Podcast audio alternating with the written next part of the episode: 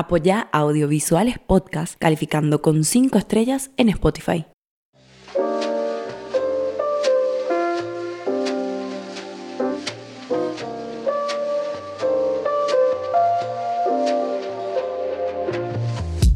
Hola, soy Juliano, soy realizador audiovisual, específicamente en el mundo de lo que sería la no ficción.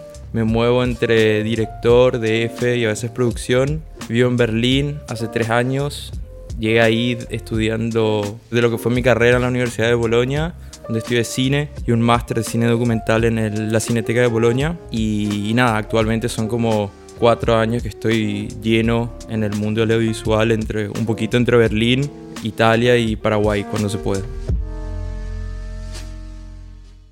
Digamos, la etapa temprana de tu vida, ¿en qué punto el cine y el audiovisual empezó a interesarte antes de decidir estudiar?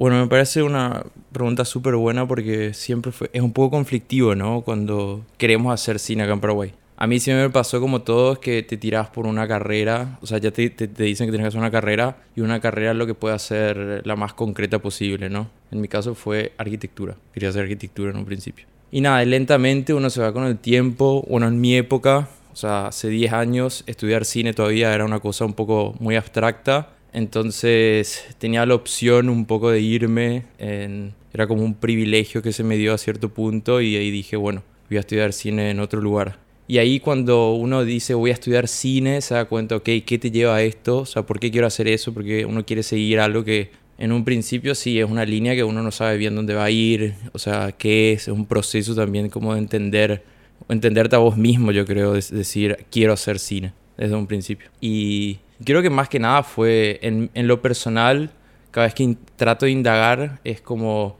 que de repente tenía demasiadas narrativas en mi vida y creo que el cine, o sea, tipo, o expresarse de alguna manera que pueda construir esa narrativa, era mi única opción viable para, inclusive tipo, para decir, soy esto, quiero vivir acá y sí, para mí siempre fue como una herramienta también, muy, muy, muy, muy personal. Entonces creo que antes de decir quiero hacer cine fue como quiero, quiero algo que me ayude a entender un poco y nada, y por el momento el cine es la, la herramienta más fuerte que tengo. Y de alguna manera, no sé, tu contexto familiar, el contexto de donde, lugar donde vivías, ¿te influyó o fue como que descubriste algo en el cine y, eso fue lo que te llevó a, estudiar? sí, yo diría que, bueno, gracias un poco a mi entorno, hubo siempre fue entre tipo lo aceptado y la censura, yo creo, ¿no? O sea, yo cuando era chico me acuerdo que, no sé, yo bailaba música clásica, me vestía de mujer y tenía un tutú. Y siempre disfruté un poco mucho como, sí, dejarme llevar un poco por todo eso que me permitía un poco expresarme, ¿no? Pero fue siempre tipo entre, ah, está bien, ah, va a pasar, o sea, va a ser así, pero nunca fue como censurado, nunca fue algo como, ok. Porque sí, digamos la verdad, hacer cine acá sigue siendo todavía como algo muy anárquico alternativo, ¿no? O sea, y también abstracto. O sea, cuando es abstracto, nadie puede, tiene que imaginarse un montón y por consecuencia somos una sociedad que nos cuesta muchísimo imaginarnos cosas que no existen. Entonces, sí, en comparación a otras, digamos, situaciones, a otras realidades, creo que tuve muchísimo apoyo. Porque fue como me quiero ir y quiero hacer cine y fue siempre como andate, andate lo más lejos que puedas y inclusive diciendo quiero estudiar en este mundo fue como siempre un apoyo y yo creo que eso cuenta un montón, ¿no? Y a veces no a todo el mundo le pasa, pero es bueno como identificar qué es lo que tipo te ataja un poco de, de no hacer y sí, o sea, digamos que en conclusión diría que agradezco y iba a ser muy complicado si no tenía ese privilegio también un poco atrás. ¿Y cómo se dio tu, o sea, tu viaje a Bolonia? ¿Cómo fueron esos primeros años estudiando y, y tu adaptación con el italiano? El hecho de que eso tenía ascendencia italiana, eso te, te, facilitó. A pesar de ser paraguayo, el hecho de tener ascendencia italiana te da como cierta ventaja, por ejemplo, si sos un paraguayo que no tiene ningún relacionamiento con la familia italiana. Sí, me le da el punto, boludo, porque pasa un poco que, como te decía, para mí siempre el cine fue como una herramienta que antes de ser cine es como algo que me ayuda un poco para entenderme a mí mismo. Y cuando yo quería estudiar cine, siempre como uno está, está ligado a lo que es como esa estructura que uno tiene que seguir, ¿no? Entonces yo mismo me decía, no, antes de estudiar cine necesito estudiar algo más concreto. Entonces yo me mudo a Italia, o sea, me voy a Italia, hago un paso, digamos, tipo para Australia, donde tenía la posibilidad de irme y trabajar un poco, hacer plata, Porque sí, te vas a Italia para pagar la universidad, si bien es de acceso público, requiere como ciertos sacrificios, ciertos privilegios, entonces tenía que tener un soporte. Me voy después de un año ahí y, y veo la carrera que más se podía como, sí, adaptar a, a mi idea de que era quiero estudiar cine. Porque yo en ese principio me di cuenta, o sea, si ahora voy atrás me di cuenta que soy, sí, era, no sabía nada. Porque, bueno, al menos en Italia, como en el resto de Europa, o en otros países, digamos así, de Occidente, tienen lo que sería tipo esta escuela de cine, ¿no? Entonces vos te vas, querés estudiar cine, estudiar en una escuela de cine. Y para estudiar en una escuela de cine, una preselección, etcétera, etcétera, que te da una seguridad que vos después de estudiar esa carrera te inserís como el mundo laboral, que después es todo ficticio, ¿no? Pero bueno, en ese principio, que es diferente a la universidad, es como una academia, etcétera, etcétera, tiene como otras dinámicas. Entonces yo en ese principio no sabía de eso y me voy por una carrera que era cine de la Universidad de Bolonia, que era, se llamaba DAMS, que es disciplina las artes, la música y con enfoque en cine. Que es una carrera bastante teórica que te, permite, te da como una introducción a un montón de cuestiones y después uno se puede como tirar del lado que quiere, ya sea como cine, teatro, música o en mi caso fue la antropología visual con cine. O sea, uno construye, tiene mucha libertad y construye, pero no te da una base práctica. O sea, uno salís que no sabes nada de la práctica. Y, y, mi decisión, digamos, en conclusión, fue como bastante orgánica y natural. En el momento que uno se muda, no es que tiene tantas libertades también. O sea, lo primero que te viene enfrente, agarrás y así lentamente, o sea, seguís como el flujo orgánico que te pueden llevar las cosas. Porque al momento de irte no está solamente el factor de qué estudiar, sino en qué ciudad vas a vivir, cómo, cómo puede ser la perspectiva de eso, etcétera, etcétera. Y si bien es muy teórico esa formación que tuviste ahí, ¿de qué manera eso te, te ayudó a desarrollarte como profesional, a pesar de que no, no, fue nada práctico? Y después, ¿cómo fue también, si de alguna manera tuviste que dejar un poco tu identidad de paraguayo para poder adaptarte? ¿O de cierta manera siempre pudiste ser, paraguayo a pesar de que estaba en un lugar donde la gente es muy, muy diferente? Sí, en, a mí la universidad, o sea, la carrera, eh, estaba, estaba en un conflicto muy grande el segundo año. Dije tipo, ah, ¿por qué estudié esto? Y después al tercer año me di cuenta que, ah, no, súper bien. O sea, agradezco. Porque cuando yo llegué ahí era, era virgen en todos los sentidos. De, de mi alma, mi mente, mi, mi perspectiva del mundo, culturalmente hablando. Si bien siempre sentí que estaba como de nuevo repito, en una situación de privilegio, en comparación a lo que, lo que estaba alrededor mío, me sentía completamente, sí, era una esponja tenía que absorber todo. Entonces, de ese punto de vista fue, muy, fue un poco difícil, ¿no? Porque absorber significa, sí, disminuir cantidades y dejar de lado un montón de cosas que tenía uno presente y adoptar otras. Y en ese proceso, a mí en lo personal, como dijiste, me, me pasó al punto un poco de desaparecer también, ¿no? En ese como de entender no solamente que era el cine, que en el cine hay mil millones de mundos, después qué tipo de cine, desde qué perspectiva, desde qué punto, y también, o sea, eso empujó también mucho mi idea de, como te decía antes, para mí era una herramienta para entender algo, y en lo cultural tuve que dejar mucho de lado, ¿no? O sea, a pasar años en el sentido de decir, ok, ¿quién soy? Porque si quiero contar un cine, o sea, tengo que tener tipo un, una posición y como yo no tenía esa posición de identidad, un montón de factores, no podía tampoco entender, o sea, desde qué punto tengo que contar o de, desde dónde, desde qué posibilidad puedo también. Y ya en esta etapa tenían claro que querías desarrollarte más en el lado de la no ficción o, o documental, o fue algo que tenías en claro desde, desde el principio. Sí, como te decía, yo no me, hasta ahora me es muy difícil tipo separarme de esa idea de cine privilegio, ¿no? Porque siempre me recuerdo que hacer cine en Paraguay, hacer el punto de vista de cine, es como nada, o sea, tenés que venir de un lugar para poder hacerlo y es una cosa que todavía como un trauma que llevo dentro mío. Y cuando estuve por ahí, o sea, cuando decidí, digamos, como, ok, en, me estoy tirando hacia ese lado, la idea o la, el modo más sincero conmigo mismo era hacer cine no documental, o sea, documental, no ficción, o todo lo que se pueda adaptar a una, a una perspectiva de realidad que yo lo considere prioritario, ¿no? Y que tenga un impacto en, cierto, en cierta manera. Y todavía no, no, no sabría darte una respuesta porque no sé, o sea, pero eso fue como naturalmente, vino, me recuerdo un día que me fui a ver la Nostalgia de la Luz de Patricio Guzmán y me dio como celos. Y dije tipo, ¿por qué no puedo ver algo así en Paraguay. Y es como una cosa que todos tenemos todo el tiempo, ¿no? Y de ahí fue como así, ok, yo tengo que entender cómo poder, más que nada, yo creo que nosotros tenemos como una cuestión que nos es muy difícil hacer ser puentes, ¿no? En ser un puente que puede comunicar algo y ser muy consciente del espacio donde uno cuenta también. Entonces, sí, desde mí como...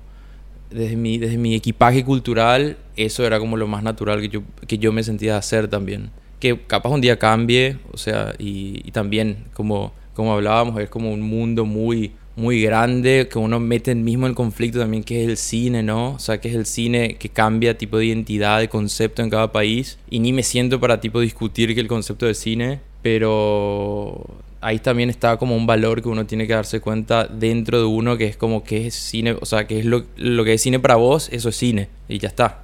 O sea, no hace falta como indagar tanto, ¿no? Ya después, ¿cómo se dio tu formación más, más práctica, más técnica? ¿Hiciste una especialización donde tuviste profesores que te enseñaron esa parte o, fue algo más empírico? Sí, ahí cuando yo terminé la universidad, lo que sería como esta licenciatura, ¿no? Dije, bueno, acá ya, ya cumplí esta fase de poder al menos tocar, no sé, la puntita de algo. Y ahí decidí, ok, tengo que hacer algo más concreto. O sea, como tengo que, tengo que buscar una situación donde me ayude a, tener, a agarrar algo, ¿no? O sea, y ahí entré también, la Cineteca de Bolonia ofrecía como un curso así muy intensivo de cine documental, yéndose por toda la fase del cine documental, casi con gente muy, digamos, muy experimentada también de, de la realidad italiana y eso, me aceptaron ahí, entré ahí y ahí estuve inmerso por un año. Y ahí me dio la posibilidad de tocar todo, o sea, todos los, todos los niveles, ¿no? Que conlleva. Y en el cine documental, yo creo en el cine no ficción, esos niveles son modulares. De repente uno es más importante, otro no es tan importante y va cambiando. O sea, esta estructura no es fija y uno en base a lo que está contando tiene que adaptarse y encontrar una situación el cual lleve el resultado que uno espera y en ese proceso, digamos, de un año me dio como herramientas muy fuertes que después en ese inicio también, en ese proceso, yo, mm, uno duda todo el tiempo, ¿no? ¿Será que este es el camino? Que cuando uno estudia algo piensa que eso te da la respuesta y haciendo cine es, nunca pasa eso. O sea, vos estudias cine pero no, no te da una respuesta. No hay como, ah, vos tenés que hacer eso. No hay una línea. En Italia como veo también acá no es así, o sea, esas líneas son mil millones de posibilidades, mil millones de tipos de realidades, que si vos querés un resultado tenés que seguir hilando una, un camino que sí que te haga feliz a vos. ¿Y tu inclinación técnica siempre fue hacia, hacia la cámara? ¿Por, ¿Por, qué se dio eso? ¿O por qué se dio tu inclinación hacia el aspecto de la cámara? ¿O también tuviste cierta formación técnica en otras áreas como montaje o otra? Bueno, con o sea, haciendo cámara, digamos que se dio un poco en los últimos años. O sea, yo siempre me considero una persona no hábil para todo lo que tiene que ver técnica.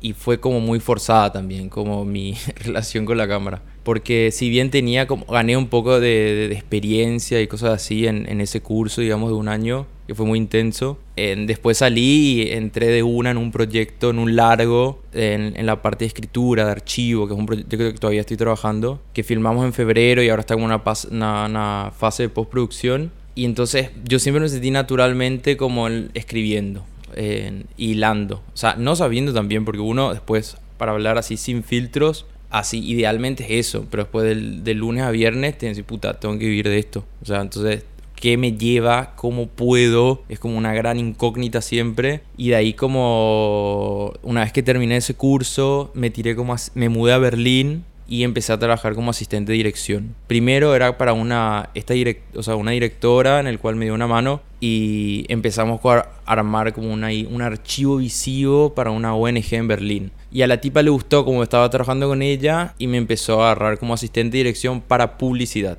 en Berlín.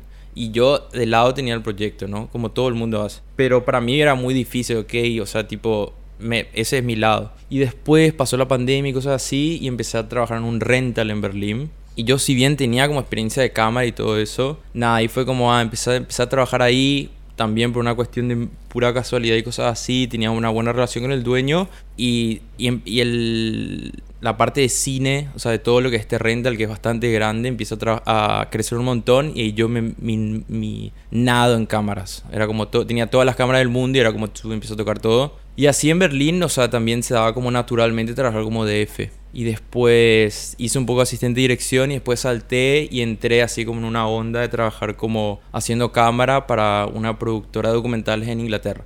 Y así poco, así lentamente pasaron cosas. Después, después también uno se tiene que adaptar, ¿no? O sea, como no hay ciencia exacta. También ahí es siempre una cuestión de, de pura casualidad claro, el mérito siempre vale, pero creo que todo el mundo eso que digamos cayó en esta vida de lo que se puede ser el audiovisual sabe que es así. O sea, como que cuánto normalizamos eso no sé. Y ahí hay una cuestión interesante también, ¿no? Que es tipo el borde entre vida y trabajo. O sea, que de repente se mezcla todo y ya no sabes dónde empieza una cosa, dónde, empieza, dónde termina la otra. Pero digamos que fue forzada, digamos, mi, mi, mi relación con la cámara. Y bueno, por ahora estoy saltando también, ¿no? Un día cambia, después capaz no toco una cámara por 10 años y si tengo la posibilidad de escribir y hacer, trabajar más intensamente de largos, me imagino ahí también, ¿no?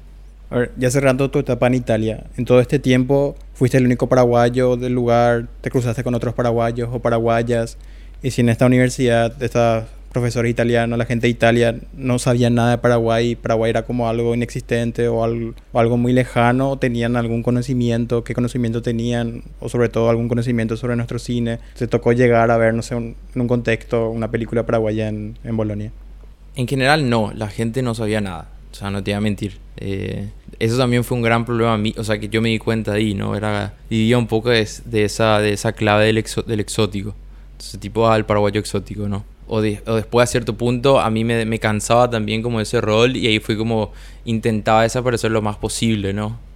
bueno, ya me llamo Giuliano, hablo italiano, entonces como aquí nadie, espero que alargar esto lo más que se pueda para que después descubran que ah, el paraguayo exótico. Entonces en general nadie no sabía nada. Entonces siempre uno jugaba como este juego también, ahora te cuento esta parte y después capaz salto este y te cuento otra dependiendo a qué yo me sentía de contar, ¿verdad? pero en general no. Capaz hay seguro, ¿no? Pero una vez me pasó que fue como uno de los momentos muy épicos, que también cuando yo me fui hace 10 años, el audiovisual acá también empezó a crecer un montón, ¿verdad? Yo siempre me, sentía como extraño de ese mundo que pasaba ahí y entonces trataba de seguir de alguna forma qué pasaba, cómo era, de dónde nace. O sea, están todos construyendo algo como estoy construyendo, o sea, que intenta construir. Y después salió Las Herederas en Bolonia, se fue al cine y fue como un momento muy mágico, ¿no? Así tipo ir a ver cine nacional en Bolonia, en la, en la, en la, cineteca de Bolonia, que era como mi cine donde yo me iba siempre. Y me acuerdo que me fui, entré y nada, me, me equivoqué y estaban doblados. Era doblado italiano. Dije, ah, la mierda, no puede ser. O sea, tipo, primera vez que vengo a ver una película paraguaya y está doblado en italiano. Y al final me volví, a, me, volví a ver la peli en español y aprecié el hecho de que, me, que lo había visto tipo en italiano. Porque al final me dio un poco la posibilidad de, de, concentrarme netamente en la película y no dejarse llevar por esa cuestión que es muy compleja para nosotros, que es como esa acentuación, como uno habla, de dónde encaja, que sí, estamos, o sea, queremos decir que somos muy homogéneos, pero en realidad hay como mil formas de hablar acá. Entonces uno no hay que, no hay una realidad, o sea, en la cual seguir, ¿no? Pero sí, eso fue como tipo el momento más épico de... O sea, cuando toqué cine también, que era de Paraguay, yo estaba ahí, era como, ah, mierda, es posible, se puede hacer.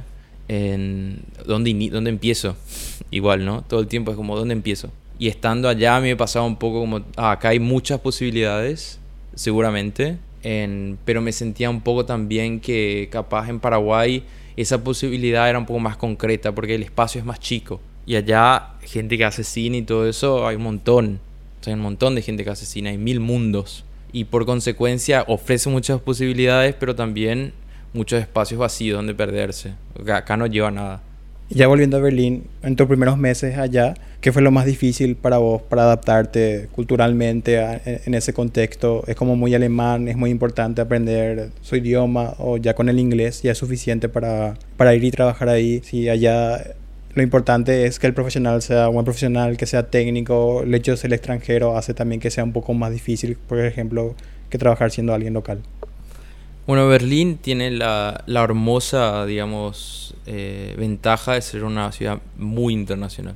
En los últimos años se volvió un poco así el punto de encuentro también, porque mucha gente llega, llega todo el tiempo, y mucha gente se va, pero llega. Desde mi historia, a mí me pasó que tenía muchos amigos de Bolonia que se fueron a vivir a Berlín. Entonces había como, y también las ciudades tienen como, comparten algo así bastante similar. Entonces era como un subir de nivel orgánico. Y me pasó de encontrar mucha gente que yo ya conocía. Entonces a mí en lo personal no fue muy fácil porque conocía mucha gente y entré en toda esa como onda italiana de Berlín que está lleno. Entonces, sí, pero es diferente y al final podés como vivir perfectamente hablando solo inglés, sobre todo en el mundo del, o sea, de lo que sería la burbuja artística, en, es posible.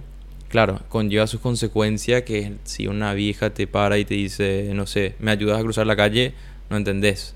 Y, y te preguntas, o sea, ¿qué, ¿qué estoy haciendo acá? Pero vivís, o sea, puedes hacer todo, todo, absolutamente todo. Al final, claro, si te vas en Beijing también puedes hacer todo. Lo que pasa en Berlín es que hay mucha gente de todos lados que esa contraparte, digamos, que te, te bloquea, eh, lo hace posible, ¿no? O sea, como está bien. O sea, somos muchos y, y vamos a hacer lo que se puede. Entonces yo diría que a mí mi experiencia en Berlín fue como, por el momento, buena. O sea, como, sí, te, está en Alemania. es un país que tiene muchas contradicciones, no contradicciones, sino que está como muy lejano de lo que es Paraguay. Y a veces como tenés que constru- de construirte así al máximo para poder como entender. Y yo me venía un poco de un tiempo que odiaba generalizar, ¿no? Qué, qué- qué rabia, no quiero generalizar a nadie. Y ahora estoy generalizando otra vez, pero me va a pasar. Ya teniendo en cuenta el, el tiempo que está ahí, como profesional, ¿qué decir que es más importante tener para adaptarse al ámbito laboral audiovisual en Berlín? El hecho de ser una persona muy técnica, tener conocimientos muy específicos, o también hay como un aspecto humano de que tener, tenés que tener cierto carácter para poder adaptarte a trabajar con, con personas de distintos países, con de, de distintas culturas. Capaz eso es más importante el hecho de, de ser una persona muchos cono- conocimientos técnicos o decir que es una mezcla de, de ambas cosas. Es una buena pregunta. Yo creo que en mi perspectiva lo más importante son los valores. O sea, tipo, al menos yo también me di cuenta de que no quería trabajar en un mundo del... De, o sea, no que no quiero trabajar, sino que si tengo la posibilidad no, no lo haría en el mundo del comercial, ¿no? Porque hay ciertos tipos de valores que a cierto punto te, te tocan adentro, te tocan el alma y decís como, no, ¿por qué? no, no puede ser que exista esto, ¿verdad? y al final diría que los valores, la palabra es mucho más importante, al menos tipo desde mi burbuja es como algo que se tiene mucho en cuenta, porque al final yo creo que del- en el mundo de la técnica de cámara son mil millones de universos. Son muchas cámaras, muchos lentes que se pueden construir de mil millones de maneras, como hay mil millones de historias, y cada uno tiene su proceso también de entendimiento de esto, ¿no? Entonces, yo creo que está bien, claro, uno tiene que estar preparado absolutamente, cada día uno aprende más, sabe más, pero tener como la palabra, como los valores desde ese punto de vista y tratar siempre de, de explicar lo más que uno pueda, ¿no? Comunicar. O sea, yo creo que a veces eh, pasa un poco en el set y que no hay comunicación y es como, ¿por qué no tomarse el tiempo de comunicar mejor? Que eso permite también al otro de manejar lo, lo que es tangible, la técnica, de una forma más apropiada qué sé yo, o sea, y a nosotros, o sea, como decía, tipo en la empresa donde yo estoy, a veces como nos viene un director de la fotografía que nada, es un genio, todo lo que vos quieras, pero nosotros no tenemos ganas de trabajar con él si es que es desagradable y ni te saluda y cree que es la última Coca-Cola del desierto. Que pasa un poco eso, ¿no? O sea, que todos nos pensamos que somos la última Coca-Cola del desierto y es como, no, está- no, no sé nada, no sos nada y tu historia tampoco vale nada. Poco fuerte, pero sí, o sea. Hablando de comerciales, sé que no te gustan los comerciales, pero me gustaría que describas cómo es el proceso de producción de un comercial en el que vos trabajás, que, es, que tiene muchísimo presupuesto, que se graba en, en un país y se, y se contrata a profesionales de, de- de muchos países. ¿Cómo es, es- ese proceso de trabajo con profesionales de distintos países y de distintas culturas? ¿Cómo, ¿Cómo se logra unificar eso teniendo en cuenta que allá los presupuestos son muy elevados? Bueno, no tengo mucha experiencia también, pero desde lo que me pasó, yo creo que más como coproducciones hay, sobre todo en la parte de comerciales y cosas así, hay más una parafernalia. Es en el sentido de que la empresa es más grande, entonces tiene como crear una, una situación más grande y evidente. Cuando todos sabemos que en realidad no, no vale. O sea, tipo, si sos una persona que tiene dos dedos de frente, sabes que no vale. Entonces me pasó un poco que sí, se crea como una gran parafernalia que tiene que soportar el, el, presupuesto y en base a eso se actúa, ¿no? Y genera un poco lo que es el sistema, en el sentido de que se agregan un montón de agentes, un montón de gente que tiene que interactuar para un resultado que después al fin y al cabo eh, es por qué, ¿dónde, ¿dónde llega esto? esto? Esto vale dos minutos, o sea, todo, todo lo, que, lo que se tuvo que hacer, sí, vale porque genera plata, o sea, genera ingresos, genera un movimiento, flujo de dinero, pero hay, digamos, como muchas etapas yo me di cuenta que hay muchas etapas. Hay una etapa tipo de, nada, entre la agencia de publicidad que agarra el trabajo, que busca una productora, que esta productora tiene el director de la fotografía o directores con el cual trabaja, que le pida una agencia, de la agencia o director de fotografía, que tiene ya como una, un deal especial con un rental o qué sé yo, que se va a ir por esa, pero la casa de producción no tiene. Y si esto le sumas que hay, no sé, el, DF viene de Italia, el director viene de Alemania, la producción está en Londres y el cliente es de Arabia Saudita, hay mucho. O sea, se crea de por sí un protocolo larguísimo, complejo, que lleva plata, lleva tiempo y nada, y todo eso son un minuto de dos millones de euros o algo así, ¿no? Y te preguntas por qué. Pero está bien, o sea, es, es largo, son procesos como, sobre todo en ese mundo, es como, yo creo que es como una gran parafernalia, nos sirve a todos y todos usamos de eso. Igual yo soy un poco de la perspectiva, qué sé yo, o sea, va a llegar un momento dado en el futuro que esto va a tener que adaptarse a otra cuestión, ¿no? O sea, ya sea una cuestión ambiental, ya sea una cuestión social, de horas, de, de, de valor, pero en conclusión, yo creo que conllevan muchísimos niveles, a veces puede ser algo muy fácil y a veces puede ser algo súper complicado. ¿Cuál sería el modelo de negocio que, te tocó ver? ¿Son empresas productoras que tienen trabajadores propios? ¿O es similar acá que todos los, todos los trabajadores son más freelance que trabajan para las empresas productoras? ¿O, o, sea, ¿o cuál te, te tocó encontrar? Bueno, desde mi punto de vista, o sea, en Berlín al menos, y la burbuja en la cual yo me muevo, son muchas productoras que contratan personas. Hay muy pocas que tienen como un equipo armado. O sea, yo creo que depende un poco de la cantidad de contenido y del nivel de contenido que producís porque más chica es, claro, tenés como personas que trabajan adentro, más grande es, ahí como decía, va como la parafernalia el nombre también, ¿no? O sea, tipo, le tienes que agarrar a SDF porque SDF hizo esto y a ese director porque ese director dijo eso, entonces entramos todo en el mismo juego, tipo, ah, mejor me, me tengo que vender todo el tiempo, me tengo que vender, vender, vender, vender, que al final sí, es como, tienen que agarrar de todos lados, o sea, como ese de ahí, ese de allá, mezclamos todo y después están allá funciona mucho el tema de la agencia, ¿no? Como una agencia representa una cantidad de DF o directores o qué sé yo. Entonces esa agencia va a agarrar como una porcentual de lo que el trabajo que le dio y cosas así funciona mucho lo que creo que en Berlín al menos funciona mucho de lo que es tipo un hub, ¿no? Se crea como un... Se hacen todo el tiempo eventos de personas que te vas a ir, te vas a hacer a conocer y hablas y hablas y hablas. Y sí, lo que más trabajo agarras es allá también, en los es con agarrando una birra en afuera. O sea, ahí es como que pasa todo. Y es como el amigo del amigo. O sea, esa cuestión de, de, de, de contactos, allá también va un montón. No es para nada meritocrático, yo creo, a veces. A veces sí, a veces no. O sea, también ahí pasa un poco, ¿no? Es una ciudad muy grande y hay mil millones de universos de cómo se hace audiovisual. Entonces, pero sí, al menos desde mi experiencia, esas pocas marcas, así que vos días tipo, wow, esto andan, gastan un montón, funcionan un poco así.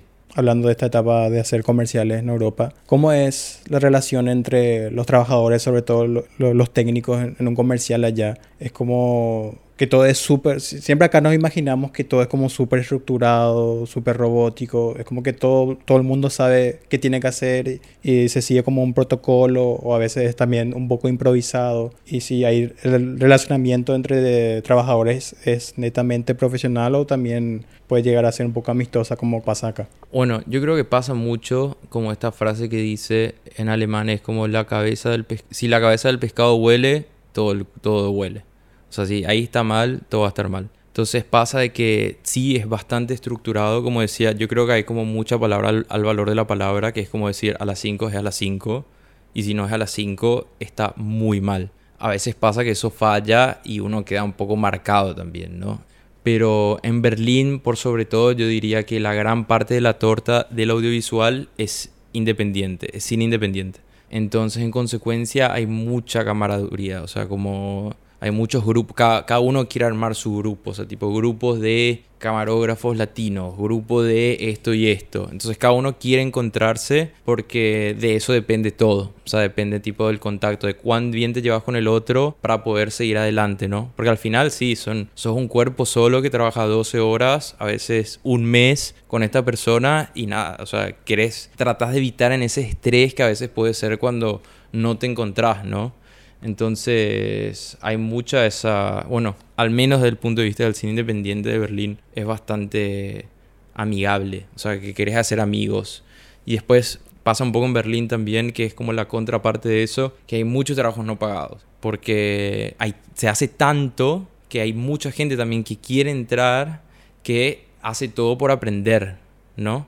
Y como y la gente tiene mucha posibilidad también, no sé, agarras 5 mil euros y ya puedes hacer algo. Entonces hay mucha gente tipo que se llenan y ahí está como la parte estructurada, ¿no?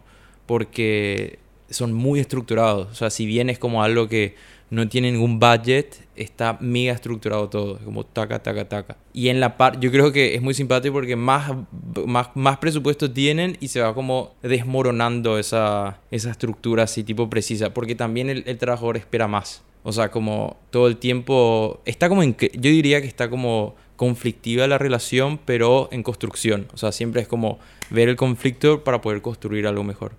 Y hablando sobre tu búsqueda personal, ¿qué puedes decir sobre tu proyecto? Hace un tiempo volviste a Paraguay y grabaste un documental que está, que está en desarrollo. Sí, en, bueno, ese proyecto fue como la primera cosa que me, que me vino, o sea, la primera necesidad que yo tuve de decir como necesito hacer esto necesito aprender algo de esto, necesito encontrar algo ahí. Y es este largo que se llama La distancia de los entes, que es un proyecto que empezó como una tesis de la universidad. Empezó como algo bastante, necesito, sí, construir, ¿no? O sea, necesito construir una perspectiva para poder yo contar algo, porque no quiero contar la pizza. Entonces empecé este proyecto con el cual involucré dos compañeros que hacían este, esta especie de máster en Bolonia. Le dije, mira, yo quiero armar un sujeto, quiero ir a ver cómo a tocar la narrativa en el lugar. Había trabajado, entonces tenía como cómo soportar, o sea, sin producción, sin nada. Tenía un amigo que me estaba siguiendo con una producción que estaba abriendo en Italia y me, me, tiró así con mucha buena onda. Y le convencí a estos dos amigos y nos fuimos al Chaco por un mes. Nos fuimos al Chaco, era como, mira, llevemos todo. Era una Blackmagic 4K y dos lentes, o sea, tipo, podíamos hacer algo honesto, pero yo siempre me imaginé este proyecto pasando por todas las fases. O sea, como quiero construir esto porque yo siento que esta historia merece, no merece, todas las historias merecen, pero siento que necesito hacerlo con, llenando todas las fases.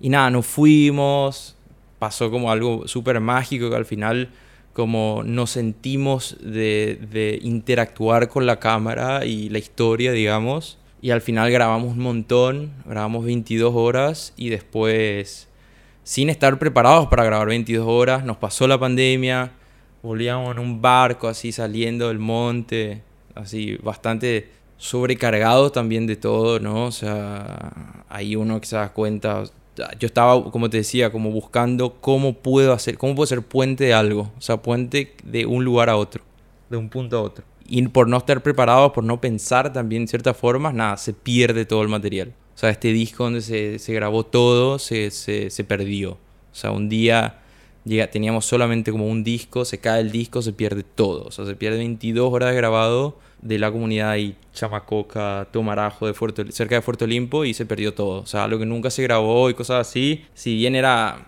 nada, desde una perspectiva completamente ajena e intrusa, tenía como un valor y más allá de, mi proyecto, y ahí fue como una lección, lección aprendida, ¿no? Que decir, tenés que pensar 10 veces el pre de cualquier cosa para para, para poder como interactuar, ¿no? Y, sí, como son momentos, era, era una situación, era como una pre-algo, un pre, pre, prehistórico, o sea, de un suceso histórico, un pre de eso y nada, se perdió. Y ahora cuento así tipo tranqui, pero hace unos años era como traumático. Y después de eso, y nada, ahí como fue como dale, se perdió todo y un poco así, ni en bota seguí. O sea, tipo, re ni en y luego dije, bueno, no importa. Vamos, tenemos ahí el proyecto. También era como yo estaba buscando la línea narrativa, entonces me agarré de eso y dije, bueno, ¿qué lo vamos a hacer? Y reescribí en cierta forma y justo en, en ese proceso donde tipo se cayó había una esperanza que se podía como recuperar, ¿verdad? Y nos agarraron al FITBA, que es este festival de documental en Buenos Aires, y ahí como piché el, el proyecto por la primera vez y nos fue súper bien. Y, y, fue como me dio como un impulso que íbamos a seguir. Seguimos, seguimos, seguimos. Después nos, di, nos dicen como, ah, vamos a arreglar el disco. No se puede arreglar el disco. Se pierde todo así definitivamente. Yo me acuerdo que estaba enfrente, ya vivía en Berlín, estaba enfrente a la Berlinale y me dice tipo, este Eduardo, mi amigo, me dice, nada, se perdió todo. Y yo así como, mierda. Pero, y ahí me pregunté, yo estoy haciendo eso para qué? ¿No? O sea, ¿qué era esta historia también? Y ahí como se, se cancela un poco tipo todo. Porque como te decía, como tengo este estoy cargo un poco de esta trauma de decir tipo desde qué punto estoy haciendo cine este privilegio me llega a hacer cine y siento que a veces como no todo es válido. Esto no es válido esto no es válido. Entonces con miedo o sea un miedo que realmente si pienso quisiera cancelarlo no que es como si tipo te cancelo y voy. O sea miedo a qué y después, nada, tuve la suerte, digamos, de, de, tener como estos dos amigos y después gente, digamos, que me decía, no, es válido, es válido, hay que seguir con esto. Y seguí como la historia, seguí escribiendo la historia, o sea, imaginándome escribiendo, ¿no? Porque el cine no ficción es un poco eso, ¿no? Es como escribir un montón, imaginarse todo lo posible para poder un poco nadar en eso, ¿no? O sea, nadar en lo que lo que te imaginaste, para estar preparado. Eh, si bien uno no está preparado a nada, pero uno trata todo el tiempo de llegar a esa sensación utópica. Y, y le, le, conocí a Andrea, que es el DF ahora de la, de la, película, y después le conocí al Diego, Diego Martínez en Yandú Sonidos, y nada, fue como, bueno, acá tengo este equipo. En, en, la, en Berlín me dieron como la posibilidad de agarrar todo el equipo a un precio irrisorio. Era como, el proyecto es válido, nosotros creemos en vos. Y, bueno, dije, bueno, uh, me pasó, me pasó de todo. O sea, me fui de nuevo a un festival en Italia, tipo de pitch, pitché el proyecto, encontré una productora, la productora desapareció, ghosting de personas. Eh, y fue ahí que vos te preguntabas vos mismo también, ¿no? Después de este proyecto es como, es entre una introspección, una introspectiva así muy personal que trata de tocar un tema muy social, que juega un poco con la metáfora, pero que, que o sea, quiere ser visto, ¿no? O sea, no quiere ser un divague así, ah, te hiciste tu divague y no entendí nada. No, quiere ser algo así que trata, o sea, tipo buscando un poco conectar con el espectador, ¿no? Y nada, me gosteó todo el mundo y dije, bueno, ¿qué, qué vamos a hacer? Eh, está bien.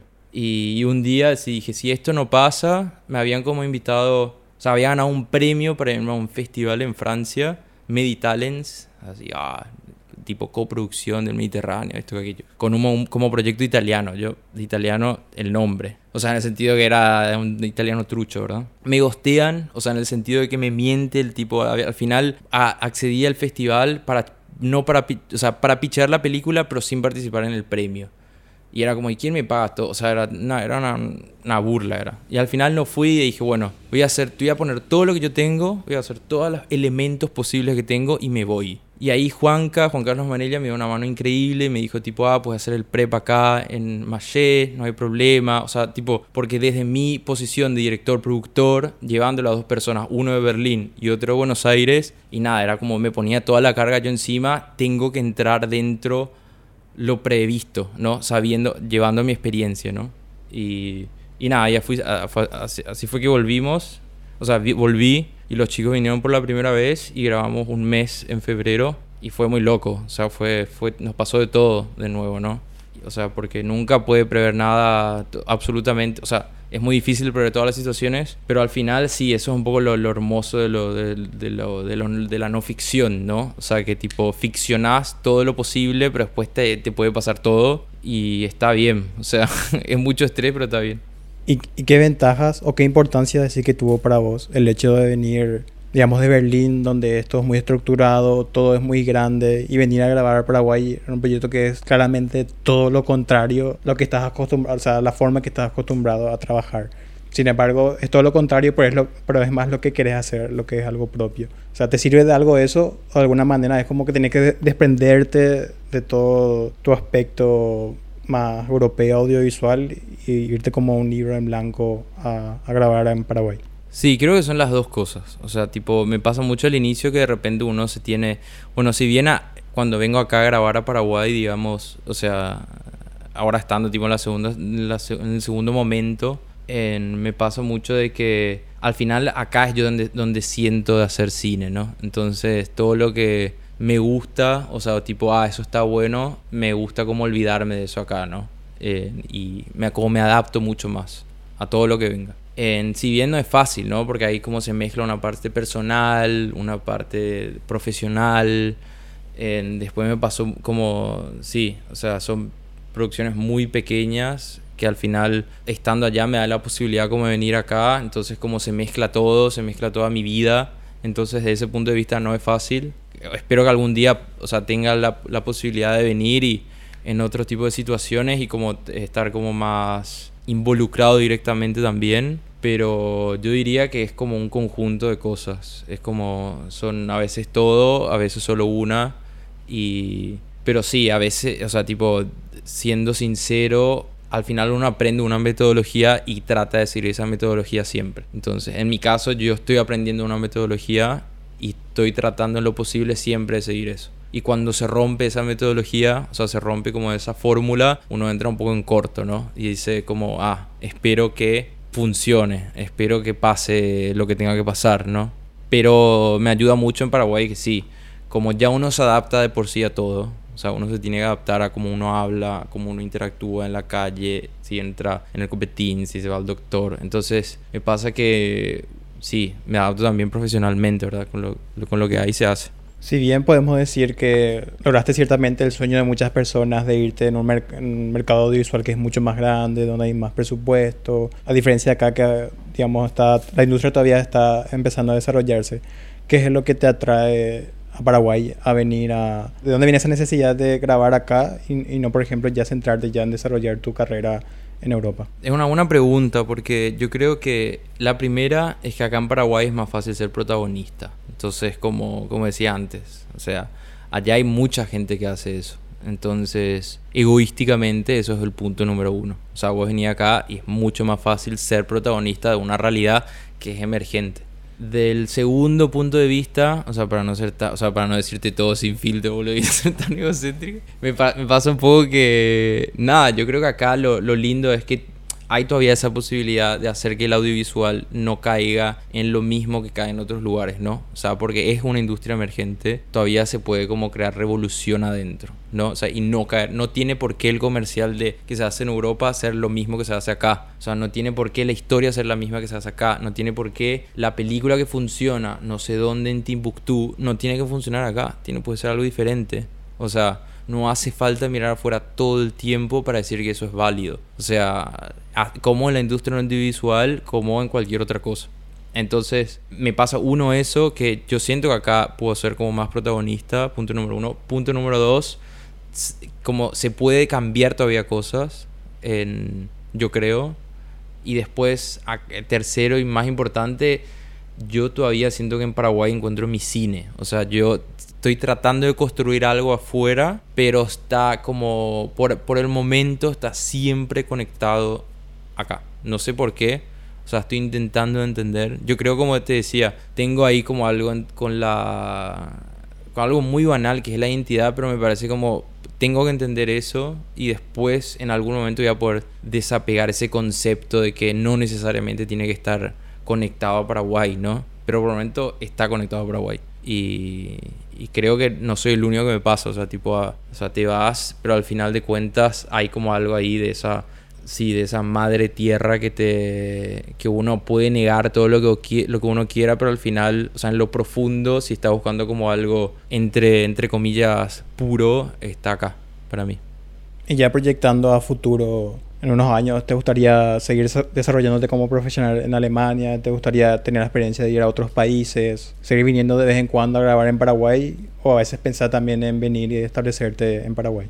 Bueno, mi sueño, o sea, como más grande es tratar en lo posible de, vivir en, o sea, o sea, borrar un poco la frontera y hacer que sea Alemania o o Italia y Paraguay puedan como vivir en mi existencia, o sea, puedan ser como algo dentro de mi existencia y, y, en lo posible, nada, traer cosas acá, ¿no? Hacer cosas acá. O sea, para ser realistas, encontrar fondos y encontrar cuestiones de otro lugar y producir cine acá. Entonces, sí, ese es un poco mi sueño. Todo, todo, el tiempo pienso, ok, vengo acá, me radico acá, vivo acá. Y ahí, eh, nada, o sea, si acá vos no, no, no, tenés mucha plata, no puedes hacer nada, lamentablemente, porque sabemos que no es tan meritocrático tampoco acá.